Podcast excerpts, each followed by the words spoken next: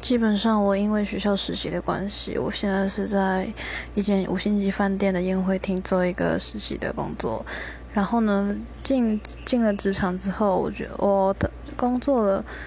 大概是有六个月以上了。我发现，在那边的